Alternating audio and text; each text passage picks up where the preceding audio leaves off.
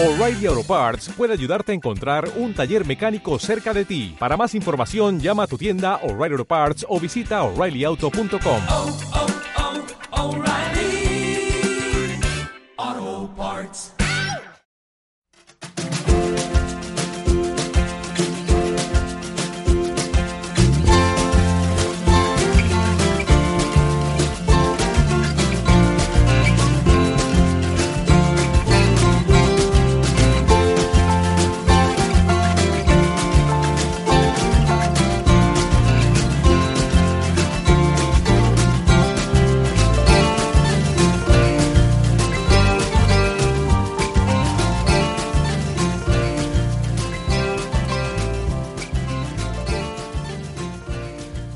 Bienvenidos a Aprendiendo GTD. Un podcast sobre GTD, productividad y organización personal en el que os iremos contando lo que vamos aprendiendo. Yo soy Manolo Y yo soy Sergio. y en este episodio vamos a continuar con el libro Lecciones de Liderazgo, la saga de Shackleton. Pues después del episodio anterior, que recordaréis que hacíamos un resumen de lo que era la primera parte del libro, ¿no? El malogrado viaje de, de Shackleton a la Antártida, pues en este vamos a continuar comentando las estrategias que el autor del libro Lecciones de Liderazgo pues extrae de, de toda esta historia, ¿no? Con la que estuvimos las, el, el episodio anterior. Bueno, yo quería hacer un inciso porque, bueno, nosotros grabamos normalmente los domingos y el mismo día que grabamos el episodio anterior, en el programa Cuarto Milenio de Iker Jiménez, Perdona, Manolo. Para los oyentes que no residan en España, es que lo de Cuarto Milenio, eh, o, que no vean los canales de la televisión española, ¿no? Comentaros que Cuarto Milenio, este programa que, que comenta Manolo, es un programa divulgativo dedicado al misterio que un periodista que se llama Iker Jiménez tiene en el Canal 4 de España. Y bueno, que tiene un podcast además con, millones de descargas y todo esto, ¿no? Sí, eso es. Eh, muchas gracias por la aclaración, Sergio. Eh, bueno, pues como decía, el mismo día que estuvimos grabando el episodio anterior, eh, Iker Jiménez pues llevó un invitado que estuvieron comentando que se había encontrado bajo las gélidas eh, eh, aguas de, la Antártida el pecio del Endurance, el barco de Shackleton. El barco, bueno, pues como comentamos, se fue quebrando hasta que se, se hundió en el hielo, ¿no? Y ahora, pues justo lo han, lo han encontrado recientemente. Un- una, parece ser casi una empresa de estas de búsqueda de tesoros, ¿no? Y además nos copiaron el, resumen que habíamos hecho del viaje, con lo cual eh, les echamos una mano. Bueno, vale, bueno, bromas aparte, vamos a empezar con, las 10 estrategias que se comentan en el libro y, y venga, vamos a arrancar con la primera. La estrategia número uno. Nunca pierda de vista la última meta y concentre su energía en objetivos a corto plazo. ¿Qué nos puedes contar sobre esto, Manolo? Eh, bueno, aquí el autor del libro eh, comenta, por un lado, cómo Shackleton, en el momento en que el, banco, el barco se, se quiebra y se hunde en la Antártida, pues marca un nuevo objetivo. ¿Para qué hace esto? Eh, lo que quiere es cambiar el, el foco. En principio da por, por perdido su objetivo inicial, que era pues atravesar la Antártida, y empieza a canalizar la, la energía de toda la tripulación hacia un nuevo objetivo, que es volver a casa.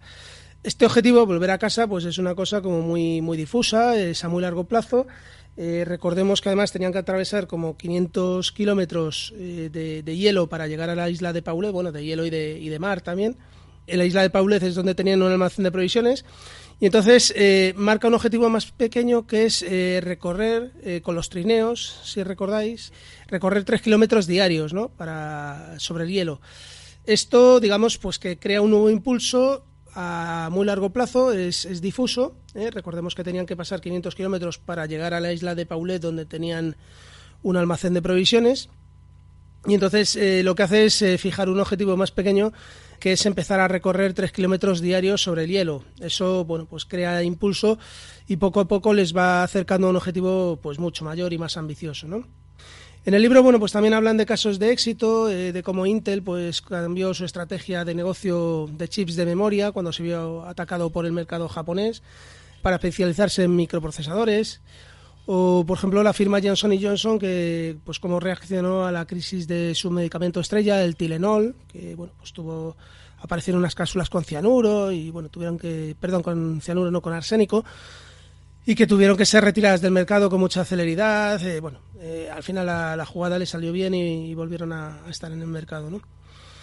A mí todo esto eh, me recuerda mucho al, GTD, ¿no? No sé tú cómo lo verás, Sergio, pero bueno, nosotros mm, si hablamos de trazar objetivos a largo plazo, complejos, y dividirlos en pequeñas tareas.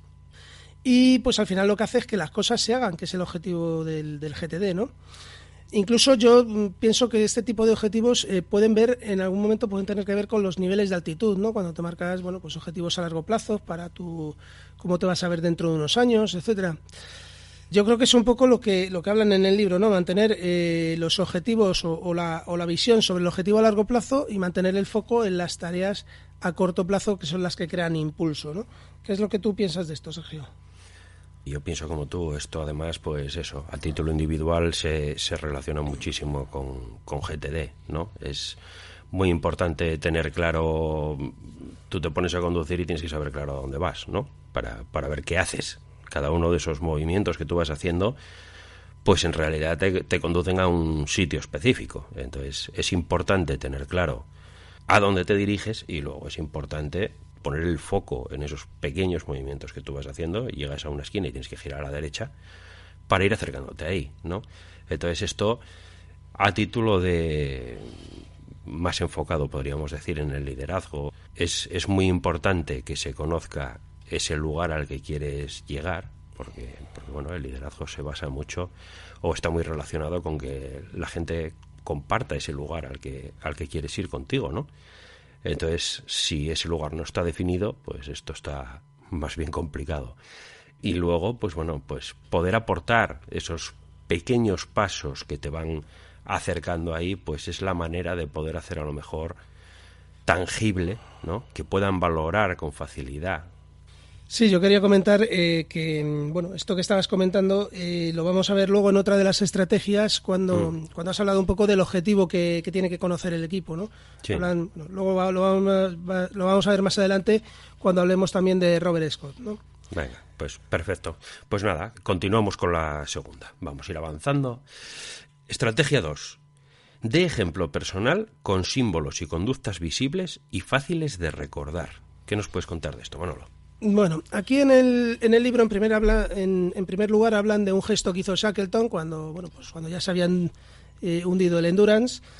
Entonces eh, le dijo a la tripulación que tenían que deshacerse de todo lo que no fuera necesario, independientemente del valor que tuviera. Entonces sacó su reloj de oro, sacó una pitillera dorada y unos soberanos de oro y los arrojó al suelo. Quiero decir, es un, es un tema muy simbólico de cómo se tienen que desprender de todo lo que no les sea útil y lo, todo lo que les pueda pesar, ¿no? Más adelante. En otro momento, bueno, pues también hablan de que esto fue anterior, eh, cuando estaban en Argentina, el primer oficial haciendo unas, unas maniobras en el puerto, eh, estropeó la hélice del Endurance. Y bueno, pues en lugar de reprenderle y de sancionarle, lo que hizo es que se puso a arreglar la hélice con él, ¿no? Le dio también una lección a toda la, a toda la tripulación que lo estaban viendo, ¿no? Eh, en el libro también hablan de lo que llaman el discurso oportuno, de pronunciarlo en el momento apropiado. Critica pues el estilo de directivos eh, modernos que hacen arengas prácticamente de timador, ¿no? Y bueno, pues aquí habla de una mujer, Mary Jane Fortin, o Fortin, que bueno, se hizo cargo de una aseguradora quebrada, que era American International Group, AIG. Eh, bueno, esta aseguradora, si supongo que suena, estuvo implicada con el tema de las hipotecas subprime, eh, porque eh, bueno, pues había asegurado muchísimas hipotecas que no tenían prácticamente garantía, etcétera. Pues es una mujer que también en un momento determinado se llevó a todo su equipo directivo a la cartera con un, con un discurso memorable, ¿no? Eh, a ver, yo creo que, es, que, esto es de cajón, ¿no? O sea, un, líder pues tiene que dar ejemplo, tiene que inspirar a sus colaboradores eh, con gestos, con palabras. Hay un momento en que cuando está Shackleton en uno de los botes, eh, uno de sus marineros eh, se le caen las manoplas al mar, las, las pierde, y Shackleton se las quita y se las da al marinero. El marinero en principio las rechaza y Shackleton incluso habla de, o amenaza con tirarlas al, al mar si no se las pone, ¿no? Bueno, pues es, es, otro gesto muy, muy claro eh, y, y, de dar ejemplo y de ser el primero que, que está pasándolo mal con ellos, ¿no? Eh, bueno, pues yo seguro que tú, Sergio, en, tu empresa, pues has tenido mm, más de una ocasión para inspirar a tus compañeros, ¿no? O, o de hacer algún gesto que, bueno, no sé. Bueno, eh, a ver, yo creo que el ejemplo es fundamental. Es la muestra tácita y visible de lo que de lo que tú ofreces, ¿no? Quiero decir, es diferente pedirle a una persona que haga algo con ponerte manos a la obra y decir, mira, yo estoy haciendo esto, ¿me ayudas? Yo creo que eso la gente lo necesita, es necesario para que sepan si quieren estar a tu lado. ¿no? Claro, al final si eres un directivo que está todo el día simplemente dando órdenes y sentado, eh, bueno, pues, pues mm, no, a lo mejor no, no te van a seguir o, o no te van a, a, tener la misma lealtad que si, bueno, pues ven que, que hay un momento que tú te bajas al barro con ellos, ¿no? Sí, sí, claro, por supuesto, por supuesto. Y luego aquí ya entran, pues bueno, otros temas que no quiero tampoco adelantar porque he visto los puntos y vamos a entrar en, e, en ello en mayor profundidad en, en, otros puntos futuros de los que están aquí en el guion, pero es la gran diferencia o esa gran línea que separa y que muchas veces la gente no tiene no tiene claridad sobre esa diferencia que existe entre lo que es liderar y lo que es eh, llámalo como quieras, ¿no? Eh, gobernar, mandar, ordenar. Eh, yo creo que históricamente son dos términos que se han relacionado muchísimo porque siempre se, se, ha visto que la gente que lidera pues coincide ese patrón con la gente que manda, ¿no? O que encabeza o que está ahí arriba. Y sin embargo, al menos yo personalmente no veo que esos dos patrones o, o que esas que esas dos figuras tengan que estar necesariamente ser la misma, ¿no? Entonces, tú ejerces un poder de influencia sobre las personas porque esas personas permiten que tú influyas sobre ellas, es decir, te siguen porque quieren. No hay un factor de obligación. Entonces ahí el ejemplo pues, pues brinda, es, es, es una parte fundamental de todo eso.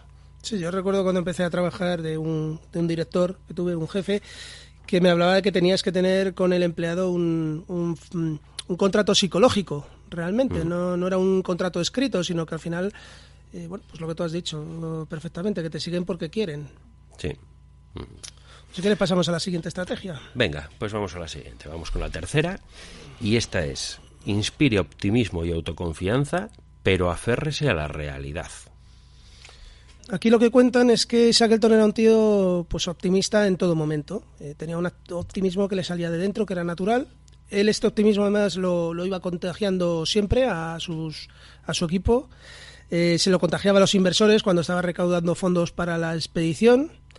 Eh, incluso, bueno, pues este hombre, su familia tenía un lema, la mía no lo tiene, pero bueno, la de, él, la de ellos sí, eh, que es, eh, bueno, estaba en inglés, yo he sacado la traducción que, que dice venceremos por resistencia.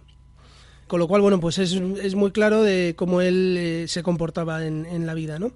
También comentan, pues, bueno, que el optimismo eh, no solo se tiene pues eh, innato, como lo tenía Shackleton, sino que también se puede cultivar, ¿no? Eh, y bueno, pues hablan de tener un, un, diálogo interior contigo mismo, ¿no? Para fomentar ese, ese optimismo. Yo en este momento, cuando estaba repasando el libro, me estaba acordando de otro libro, el de David Goleman, que lo conocerá supongo que prácticamente todos los oyentes, el libro de inteligencia emocional. Y aquí, bueno, pues hablan un poco, hay un, hay un capítulo que hablan de que los sentimientos negativos se retroalimentan, ¿no? Si a ti pues te están haciendo, vas conduciendo y de pronto pues un coche se te cruza o lo que sea, bueno, pues eh, te enfadas contigo mismo, empiezas a pensar, joroba, este tío porque me ha hecho esto, tal, mira, tal, y, y, y, y te vas en, enfadando cada vez más, ¿no?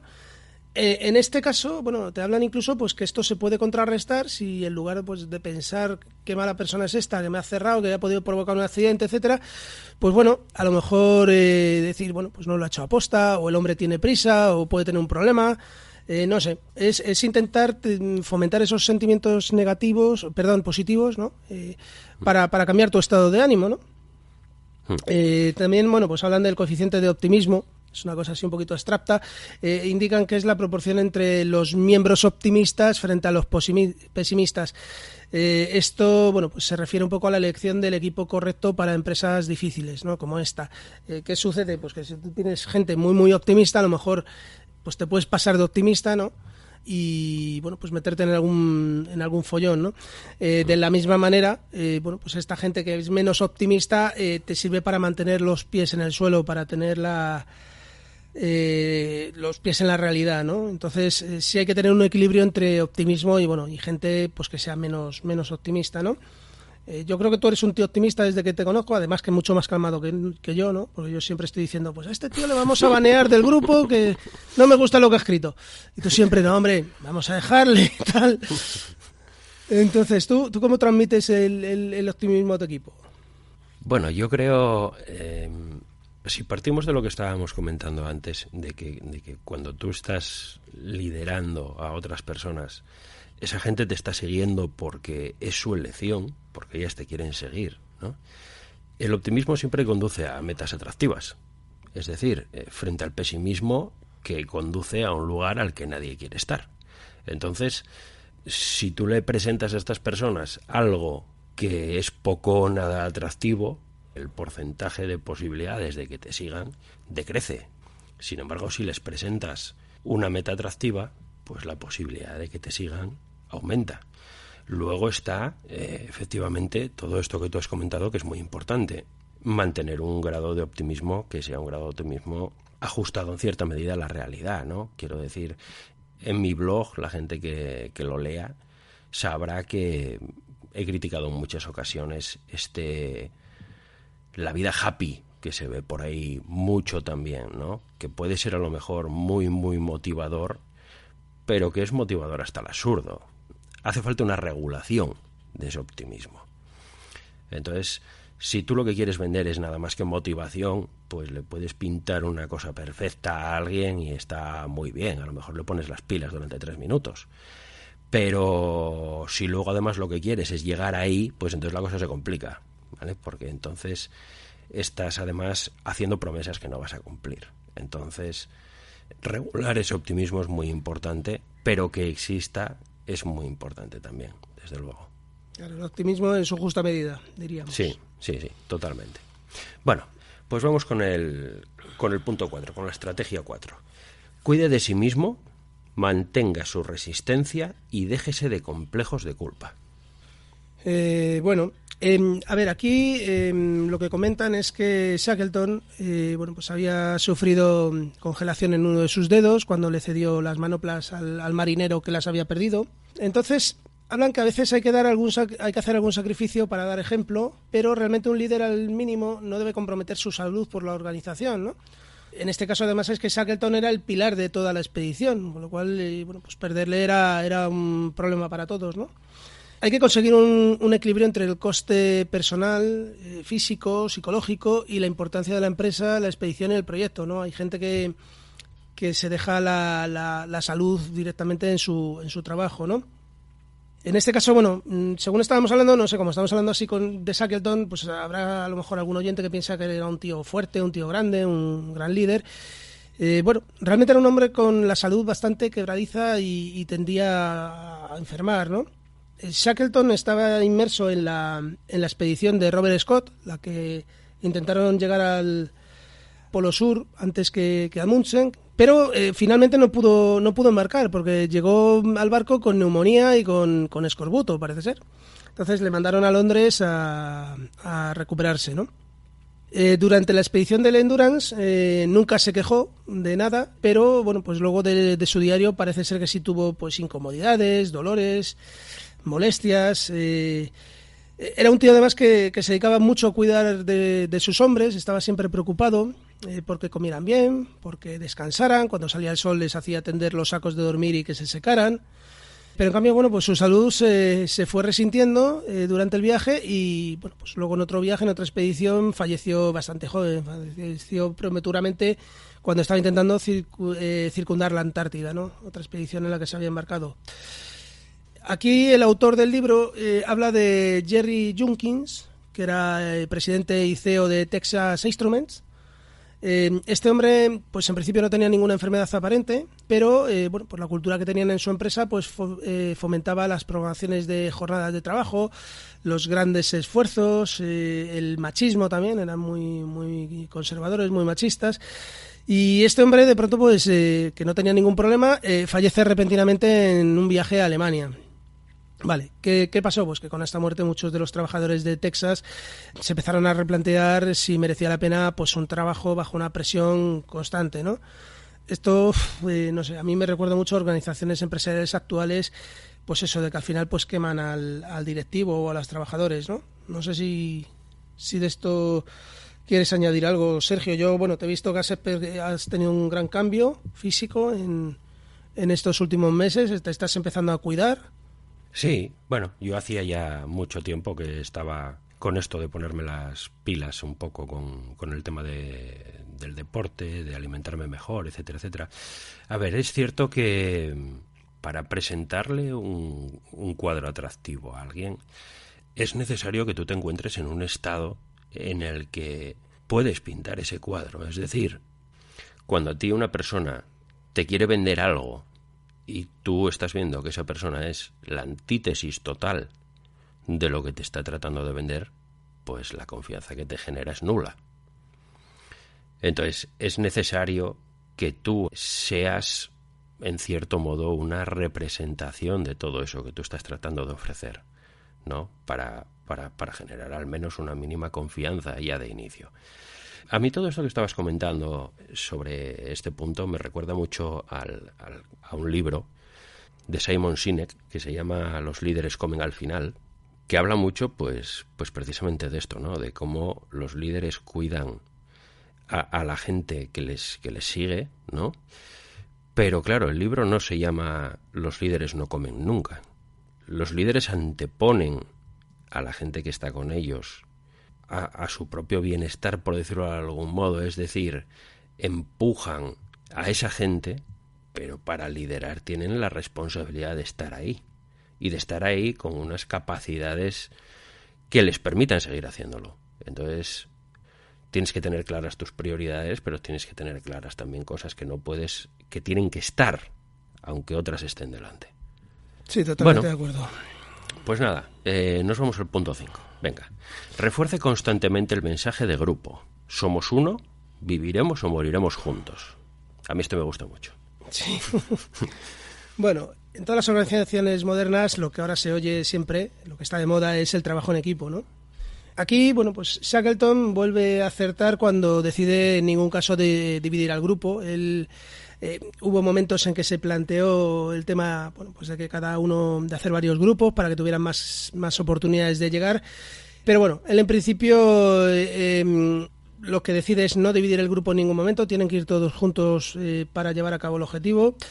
Acierta también más, eh, yo creo, ya lo comenté en el anterior episodio, a la hora de hacer el casting de la, de la, de la expedición, ¿no? al seleccionar a, a sus, a sus hombres, ¿no? a, sus expedicionarios. Este hombre eh, siempre mm, busca, cuando, cuando está entrevistando a todos, eh, busca gente con capacidad de trabajar en equipo. ¿no? Eh, se habla también en el libro de una anécdota que pues cuando selecciona al físico que se va a unir a la expedición, bueno, pues le pregunta si sabe cantar. A ver, es una pregunta rara, ¿no? Para un físico, para un científico, ¿no? Bueno, pues este lo que indagaba es un poco si este científico se podría eh, integrar con el resto de hombres y podría, bueno, pues convivir con ellos en tiendas de campaña, en, unas condiciones muy adversas, etcétera, ¿no? Miraba su grado de, de trabajo en equipo, ¿no? Luego aquí, bueno, pues eh, utiliza también la información, que era un poco lo que estábamos comentando en un punto anterior, eh, utiliza la información para cohesionar al grupo. En todo momento les tiene informados de cuál es el objetivo, dónde van, qué van a hacer, eh, qué es lo que pretenden que con ello, eh, etcétera, ¿no? Eh, a mí todo esto, sobre todo el, el, el, el, nombre de la estrategia, esto de refuerza constantemente el mensaje del grupo, somos uno, viviremos o moriremos juntos, me recuerda un vídeo de motivación que a mí pues en algún seminario me lo han puesto, que es de una película, se llama Un domingo cualquiera y ahí sale Al Pacino, que es un es un entrenador de, de un equipo de fútbol americano, creo. Y entonces, bueno, pues le, el vídeo se llama Pulgada a Pulgada y les da una charla, pues precisamente de todo esto. Es un, es un vídeo que está en YouTube, que es fácil de encontrar. De todas formas, eh, dejaremos un enlace en el texto que acompaña el podcast porque, bueno, pues eh, es interesante, ¿no? Eh, bueno, Sergio, eh, yo supongo que, en tu caso, bueno, eh, muchas veces eh, tus colaboradores tienen que trabajar en, en, en, equipo, ¿no? En alguna reparación o en alguna cosa, ¿no? Sí, sí, sí, por supuesto, muy, muy, muy frecuentemente. A ver, a mí esto me suena mucho a esta frase que tanto se dice, ¿no? Esta, esta cita de si quieres ir rápido, vete solo y si quieres llegar lejos, vete acompañado. Entonces, mantener la cohesión del, equipo es fundamental. Por la supervivencia es necesario que se mantenga esa cohesión. En, incluso en cualquier tipo de metodología en que se profundiza en lo que es la formación de equipos, el trabajo en equipo, siempre se hace de un modo u otro mención a cómo mantener en buena salud, en buen estado de salud, lo que es la cohesión del equipo, porque es un factor fundamental. Si, por ejemplo, hablamos de, yo qué sé, roles de Belvin, pues si tú te pones a profundizar ahí, ves que hay figuras, que hay algunos de esos roles que están orientados a mantener la cohesión en el equipo. Precisamente porque hay otros roles y ya se sabe, se conoce de antemano que se van a generar, se van a generar fricciones. Entonces, es necesario que ese equipo se mantenga unido para que siga existiendo, básicamente. Yo esto es algo que he aplicado mucho en mi vida profesional cuando he trabajado con gente. Lo cierto es que yo no me muevo en un entorno muy cambiante en cuanto a personas. Quiero decir que las personas con las que trabajo eh, son muy estables, es un, es un grupo de personas muy estable a lo largo del tiempo. Y creo que esto es total y absolutamente fundamental. Yo he tenido, he llegado a tener a lo largo de mi tiempo enfrentamientos con determinadas empresas cliente, algunas de ellas fuertes.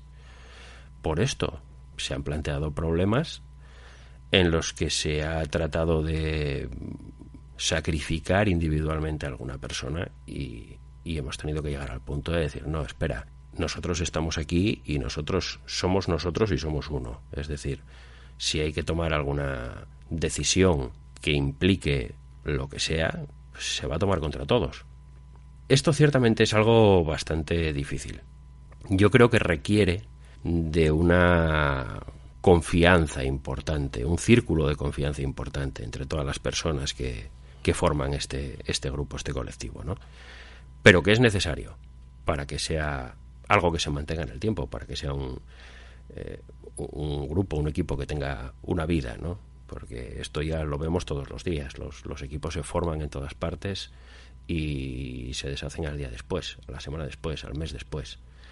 Entonces, yo, creo, yo creo que llega un punto casi, por lo que tú cuentas, ¿no? que, es un equipo muy muy estable en el tiempo, que mm. casi pues ya son tu familia, ¿no? prácticamente. Sí, sí, por supuesto. Yo, bueno, yo en mi empresa trabajo con pues te diría que el 60 o el 70% de las personas con las que trabajo llevo trabajando con ellas más de 15 años. Ahí es nada. Sí, sí, sí. Bueno, pues si pasamos a la siguiente. Sí, vamos al punto 6. Minimice las diferencias de estatus e insista en la cortesía y el respeto mutuo. Esta me encanta. Eh, a ver, aquí bueno, el libro lo que hace es que plantea mm, eh, bueno, pues las diferencias en la forma de liderar entre Scott eh, y Shackleton, ¿no? Scott, como recordaréis, Robert Scott, el capitán, bueno, pues que intentó llegar al, Polo Sur. Eh, vamos por partes. Robert Falcon Scott es un señor que había estudiado, que se había formado en la Royal Navy en el año 1880, ¿no? Eh, es un momento en que la Marina Británica pues eh, se aferra a las hazañas pasadas del almirante Nelson, o sea, vive un poquito de los recuerdos, eh, hace mucho hincapié en la jerarquía, digamos que tienen una información, o sea, una formación más clásica, ¿no? ¿Qué hacía Scott? Bueno, pues hacía trabajar a sus hombres en, en, tareas que carecían de valor, ¿no? Por ejemplo, pues les hacía todos los días fregar el barco, y limpiar las barandas, eh, etcétera, ¿no? Cosas que en principio eh, no aportaban valor y que además pues, eh, pues el agua se les congelaba, etcétera. Todos los días les hacía formar en cubierta, ponerlos firmes y, pasar revista. muchas veces esperando los hombres se estaban congelando sus zapatos sobre la cubierta, ¿no? luego además no compartía la, la, información, ¿no? La tripulación realmente no tenía información de dónde se dirigía, eh, ni cuántos días eh, les quedaba para navegar, eh, bueno. no, bueno, no digo que sea ocultista, pero bueno, que era una costumbre que los oficiales no compartían la, información con sus subordinados, ¿no? Cuando seleccionó a sus colaboradores para esta expedición, no valoró realmente las actitudes de cada uno. Se empeñó en que el primer requisito es que hubieran pasado por la Royal Navy, si no, no podían entrar porque entendía que no podían trabajar en equipo. ¿Vale? Despreció a otros colaboradores que, que podían haber sido valiosos, ¿no? Y bueno, pues eh, poquito a poco se fue ganando el odio de, todos sus hombres. En cambio, Shackleton, eh, bueno, pues su padre no, no, pudo costear su formación en la Royal Navy y entonces eh, se enroló en un barco llamado el Houghton Tower. Este barco, pues por supuesto no era nada clasista, se relacionó y consiguió hacer amistad pues tanto con oficiales como con maquinistas, con aprendices, o sea, digamos, gente de todos los estatus, ¿no? Entonces, él, él con eso, bueno, pues aprendió a ser un, un líder firme, pero no, no se consideraba un tío superior, ¿no? Cuentan que Shackleton, pues muchas veces estaba tomando el pulso a sus hombres y cuando alguno tenía eh, síntomas de hipotermia, pues inmediatamente eh, ordenaba que prepararan leche caliente y les obligaba a beber leche caliente de todos sus hombres, ¿no? Era un tío que cuidaba de todo, de todo su equipo. Yo, por mi experiencia, yo creo que es muy habitual en organizaciones actuales que los líderes no, no sean líderes reales, ¿no? Sino que son gente que tira de galones que impongan pues la política de la empresa a los trabajadores, incluso pierden, hay momentos en que pueden perder las formas, ¿no? Eh, no razonan, no te explican las decisiones eh, de, la empresa porque se toman. Y bueno, parece que están más preocupados por mantener el sillón que de conseguir un, grupo de alto rendimiento ¿no? y que, que mantenga los resultados en el futuro. Pero bueno, esto es una, una, una impresión particular mía. Yo no sé qué piensas tú de esto, Sergio. Bueno, esto volvemos a lo que comentábamos en uno de los puntos anteriores, el tema de, de, gobernar, de ordenar, de mandar, de, de, tirar de esos galones, ¿no? Versus liderar, que es diferente. Entonces, un líder lidera y los galones están para cuando ya no queda otro recurso y es necesario hacer uso de ellos, porque tú en realidad, pues, pues bueno, hay veces que a lo mejor no consigues que otras personas te sigan del modo que tú esperarías o que tú querrías y tienes que tomar la iniciativa y hacer uso de ese poder que tú tienes, ¿no? Por tu situación o por lo que sea. Bueno, no puedes faltar ese compromiso y es lo que tienes que hacer, pero claro, los jefes sistemáticamente hacen esto olvidándose de, de lo que haría un líder. Yo creo que el orden es el inverso. Si tú puedes conseguir que todas esas personas te sigan sin tener que utilizar el poder que tú puedas ejercer sobre ellas para que lo hagan, es la situación ideal. Y esto debería ser lo que debería ir primero de todo, y luego los galones están para cuando no puedas resolver esas situaciones de esa manera. El poder en realidad es bastante peligroso. El poder, cuando tú haces sistemáticamente uso del poder, en el momento en el que ese poder no está, no tienes nada. Claro, yo, yo tuve en su momento, bueno, yo recuerdo el primer gran director o el primer gran jefe que tuve, que yo lo veía como un gran jefe. Eh, yo recuerdo que me decía una frase, que la he recordado siempre, eh, que era, me decía, Manolo, lo más fácil es dar el puñetazo en la mesa. Hmm. Lo difícil y lo bonito es, pues un poco lo que tú estás comentando, liderar, eh, convencer a la gente, que te sigan, eh, y, que a la larga es, es, lo que lo que realmente te va a permitir eh, bueno, pues conseguir unos objetivos mm, eh, bueno, o llegar más lejos no o conseguir el objetivo marcado. Y eso eso es el tema Sí, sí, desde luego. De hecho, en muchas organizaciones estás viendo mensajes contradictorios que parecen tan absurdos vistos desde fuera, ¿no? Dan ganas de ponerse a reír porque eh, sistemáticamente le están pidiendo a, la gente que está ahí eh, una, implicación, un ownership con las cosas que están llevando adelante, un que, que, que, que tú te, te involucres eh, hasta los límites de lo que de, podrías involucrarte ¿no? Por lo que es la organización y por lo que es su visión y por lo que es todo esto, pero sin embargo, a ti todo lo que te llega es a base de puñetazos en la mesa. Entonces, eh, ese mensaje que están tratando de mandar es un mensaje inútil, totalmente. Totalmente de acuerdo. Bueno. bueno, pues nada, vamos para la siguiente. Tenemos la estrategia 7. Domine el conflicto, maneje el enfado en dosis pequeñas, atraiga a los disidentes e impida luchas de poder innecesarias. Aquí eh, primero nos habla de una, de una expedición canadiense al Ártico, eh, que era a bordo de un barco que se llamaba el Carluc. Eh, bueno, en, un episodio anterior lo que pasa es que ya lo comentaban, hablaban de esta expedición, lo que pasa es que yo no lo he comentado porque, bueno, intentamos resumir y, y no podemos hablar de todo el libro, no podemos leerlo literalmente, ¿no? Eh, pero bueno, eh, este barco eh, iba a llevar una expedición de científicos a la isla de Herschel, para estudiar la fauna y la flora y la geología, ¿no? Porque llevaba geólogos, llevaba botánicos, llevaba biólogos, llevaba de todo, ¿no? Esto desde el principio fue una, una expedición desastrosa porque bueno pues la primera elección del barco fue fallida Co- compraron el barco que estaba a la venta y que era barato no, no, no miraron pues yo que sé por ejemplo el, el endurance tenía un casco mucho más más grueso eh, este pues tenía un casco normal con lo cual pues en el momento que se cierra el hielo lo va a apresar y lo va lo va a estallar Eh, bueno al endurance le pasó lo mismo pero bueno estaba más más preparado no y, tardó más en, en fallar el organizador de la expedición, que se llamaba Vihalmur Stefansson, no, bueno, eh, siento, siento mi pronunciación. Eh, este, en cuanto, tuvo la oportunidad, les abandonó. Eh, se fue a, a hacer la caza del caribú y desapareció y no lo volvieron a ver. El capitán del barco, bueno, pues eh, vio que todos los hombres estaban exhaustos, exhaustos, así que pues dejó el grupo e intentó ir a buscar ayuda porque era lo único que se le ocurría.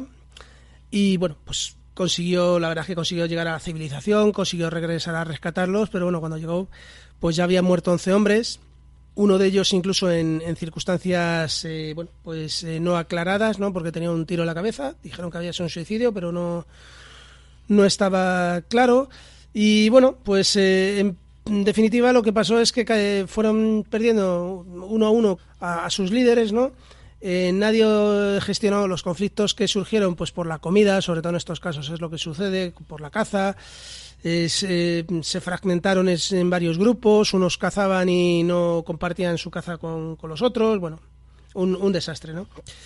Shackleton sí es cierto que se había preparado mucho eh, para la forma de, gestionar los conflictos, entonces este hombre pues le pedía a sus a sus a sus hombres, a sus subordinados que le informaran de cuando tenía un desacuerdo entre ellos, ¿no? Y intentaba gestionarlo e intentaba hacerles llegar a soluciones, ¿no? O sea, se anticipaba al conflicto.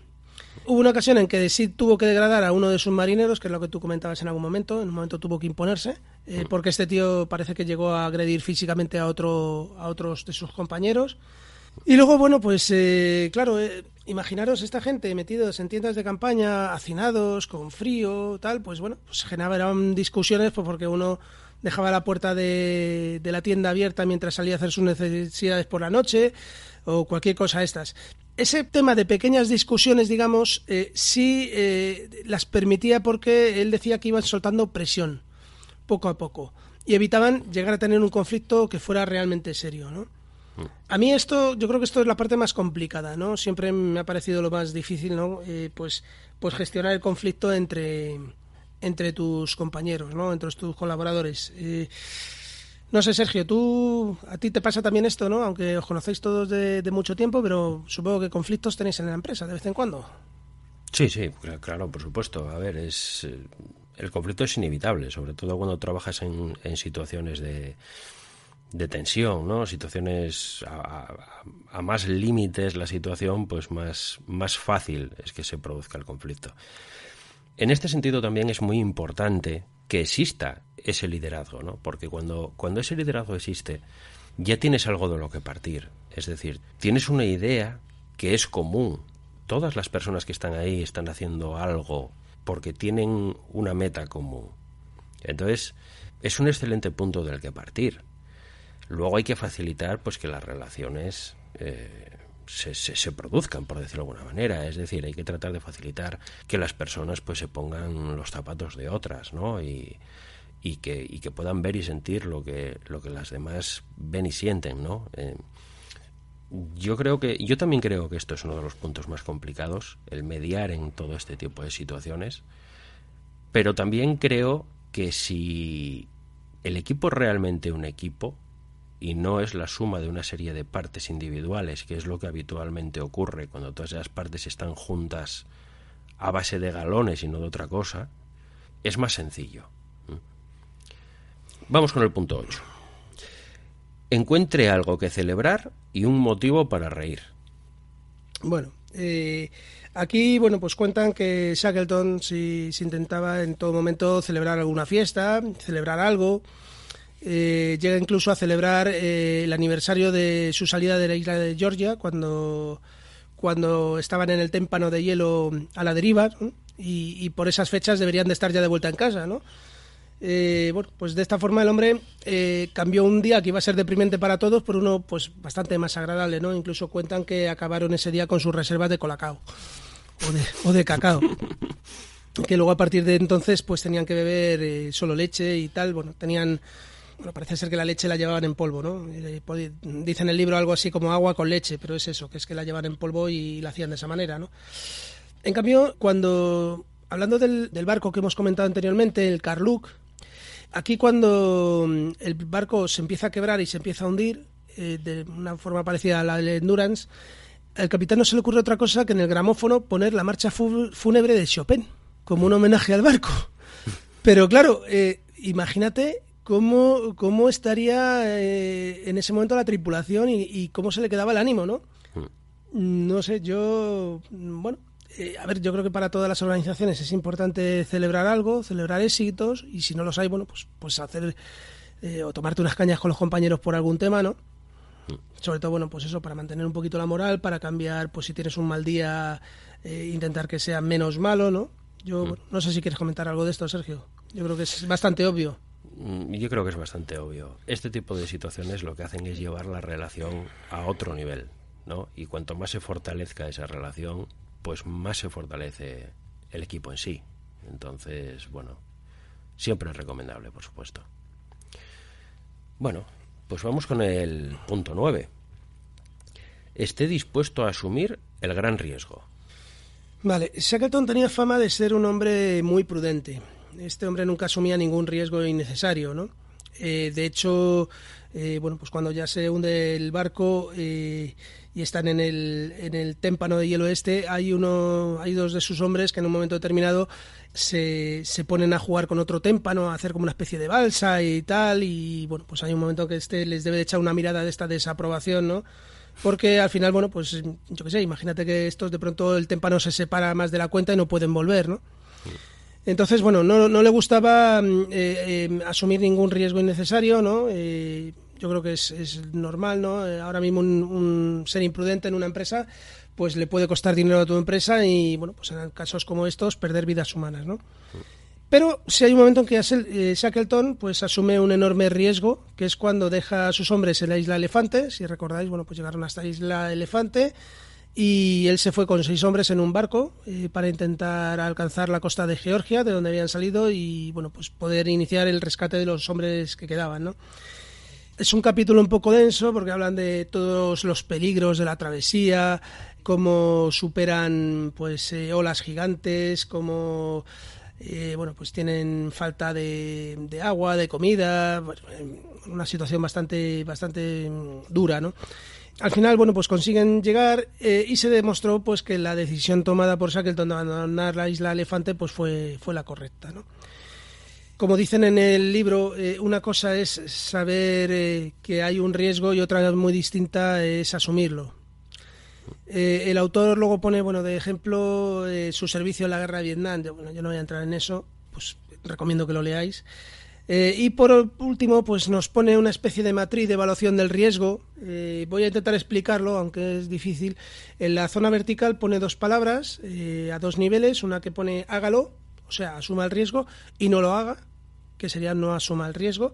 Y luego en la horizontal eh, incluye otras palabras que ponen en un lado mejor caso y en otro lado peor caso.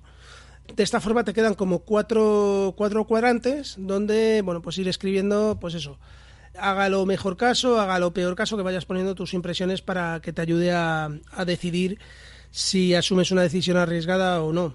Bueno, eh, no sé si quieres comentar algo a este respecto, Sergio.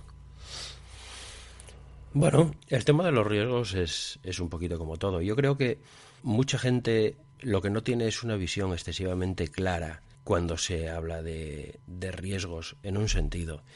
Casi siempre se centran en el riesgo que existe si hago algo, pero muchas veces no tiene claro cuál es el riesgo implícito a no hacerlo.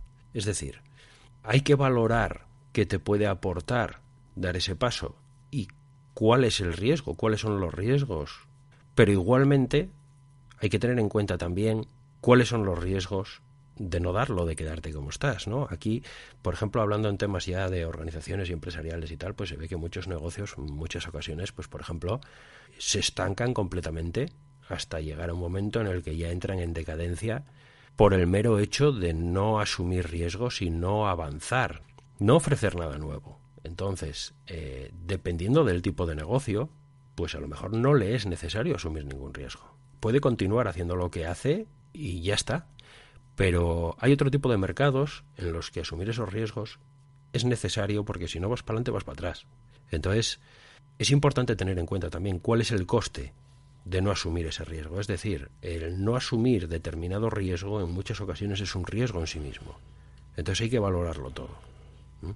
Sí, yo en este caso, eh, bueno, no sé si tiene mucho que ver con esto, pero bueno, es una cosa que yo ahora intento transmitirle a los clientes. Cuando, cuando un cliente no quiere asumir ningún riesgo, por ejemplo, para invertir en un fondo de inversión Mm. o para, para hacer algún tipo de inversión con su dinero, pues ahora están asumiendo un riesgo bastante gordo que no lo tienen claro. Y es que tenemos en España tenemos la inflación cerca del 10%. Con lo cual, eh, de seguir así, se van a quedar sin dinero, van a perder sus ahorros. Claro. Entonces, eh, eh, hacer algún tipo de inversión un- con un poquito de riesgo, bueno, pues, eh, es un riesgo en sí mismo, pero es que no hacerla también lo es, ¿no? En- no sé si tiene que ver un poquito con esto, pero bueno, es, es que según lo estabas comentando me venía esa visión a, a la Sí, cabeza. sí, sí, sí, sí, tiene, to- tiene todo que ver, por supuesto. Es, eh, vamos a ver, muchas veces la- la- las personas, en cuanto ven un riesgo, buscan el modo de evitarlo, ¿no? Sí, es- es normal. Claro, claro, es, es lógico y normal, pero, pero claro, hay que tener en cuenta cuál es la, la contrapartida. Es decir, eh, si yo no lo hago, ¿qué va a ocurrir? ¿Qué estoy asumiendo no haciéndolo? ¿Vale? Porque en este, en este ejemplo que tú comentas, pues hay una consecuencia clara y evidente. Entonces, tú ya sabes lo que tienes perdido si no haces nada al respecto. Ahí está, hay que evaluar Claro, las bueno, dos caras. No tiene, no tiene que ser un fondo de inversión, puede ser invertir en, en una vivienda, eh, invertir en ladrillos, no sé, pero que hay que hay que moverse, hay que hacer algo en un momento Sí, sí, determinado. por supuesto. Bueno, pues nos vamos hasta. Hemos llegado al, al último, al, al punto 10, la estrategia 10. Nunca abandone, siempre hay otro movimiento. Bueno, aquí principalmente el libro se centra en las soluciones creativas a cualquier problema, ¿no? Y aquí hablan de un tal Steve Callahan que inició un viaje desde las Islas Canarias para llegar al Caribe en un balandro. Eh, bueno, pues el balandro naufragó, parece ser que tuvo un, golpe con una ballena o algo así, cuentan, y él, bueno, pues siguió navegando en un bote hinchable. eh, eh, cuentan, bueno, pues como varias veces tuvo que reparar el, el bote en alta mar, ¿no? Porque, bueno, pues había tenido algún roce con un, con un pescado que le había rajado parte del, eh, de, de este bote de, de aire. Hablan también de los expedicionarios del Endurance, que tuvieron que resolver muchas muchos problemas de forma creativa, sobre todo el, el carpintero que llevaban y el fotógrafo, que parece ser que eran los más, los más creativos de la tripulación, ¿no?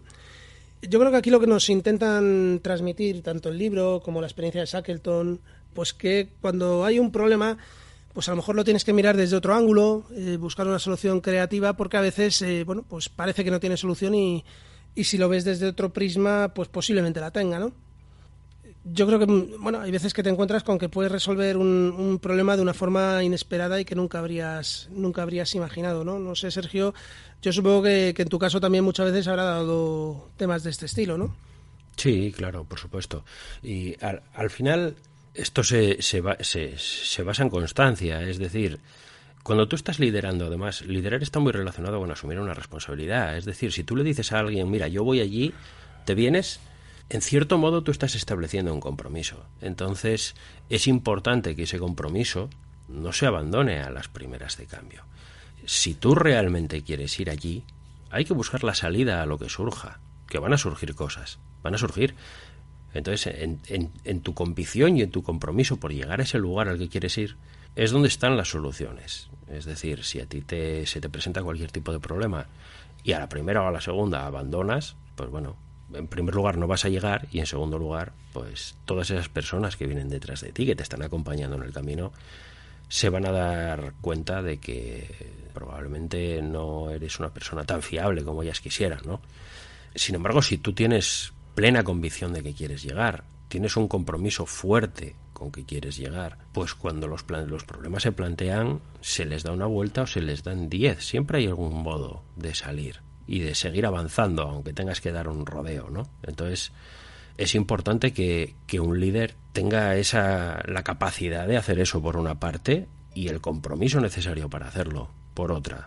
Y yo creo que con eso también pues se refuerza la relación que existe entre la persona que está liderando y las personas a las que, que, es- que- que- que- que han elegido ser lideradas. Pues sí, yo creo que, que lo has dicho, que lo has dicho todo. Pues nada, después de estas tre- estas 10 estrategias, pues el libro lleva una pequeña segunda parte donde se ayuda a aprender a liderar al límite.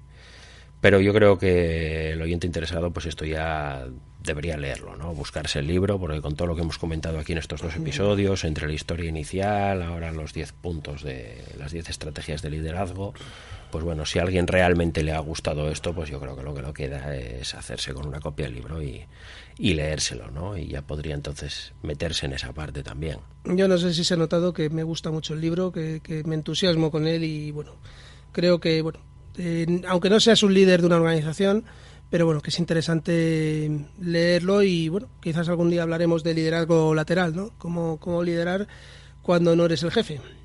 Claro, claro. Eso hay, libros también de eso.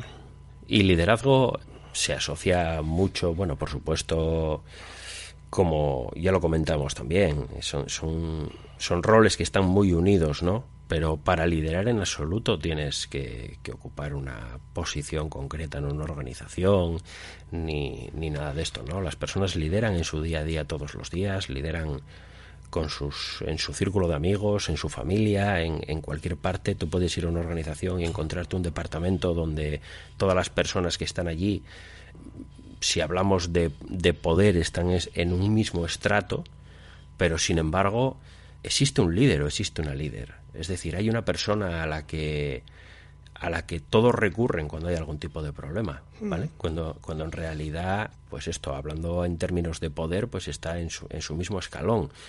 Y eso es algo que, que florece de, de forma natural en muchos casos, porque esas personas son, son líderes natos, ¿vale? Entonces, yo creo que es importante recalcar que el liderazgo que no se queda ahí, que no se queda cuando hablamos de líderes, pues nos referimos a, a las personas que están arriba, a las personas que, que guían una expedición en este caso, a las personas que no siempre el liderazgo se reduce a la persona que, que manda y que tiene el poder, ¿no? Está, está por todas partes. Bueno, pues eh, yo creo que hasta aquí otro episodio de Aprendiendo GTD. Si te ha gustado, te agradeceríamos que dejases una reseña en Apple Podcast, en Spotify o en iBox para dar a conocer el podcast. Puedes contactarnos en aprendiendogtd.gmail.com o en info.aprendiendogtd.com. O en nuestros Twitter personales, el mío es arroba spantigarramos, El mío es arroba manolo-molero. en el Twitter del podcast, que es arroba aprendiendo GTD, o en nuestras comunidades en Telegram o Slack, de las que tenéis el enlace en el texto que acompaña este audio. Venga, pues hasta la próxima. Hasta la próxima, un saludo, chao.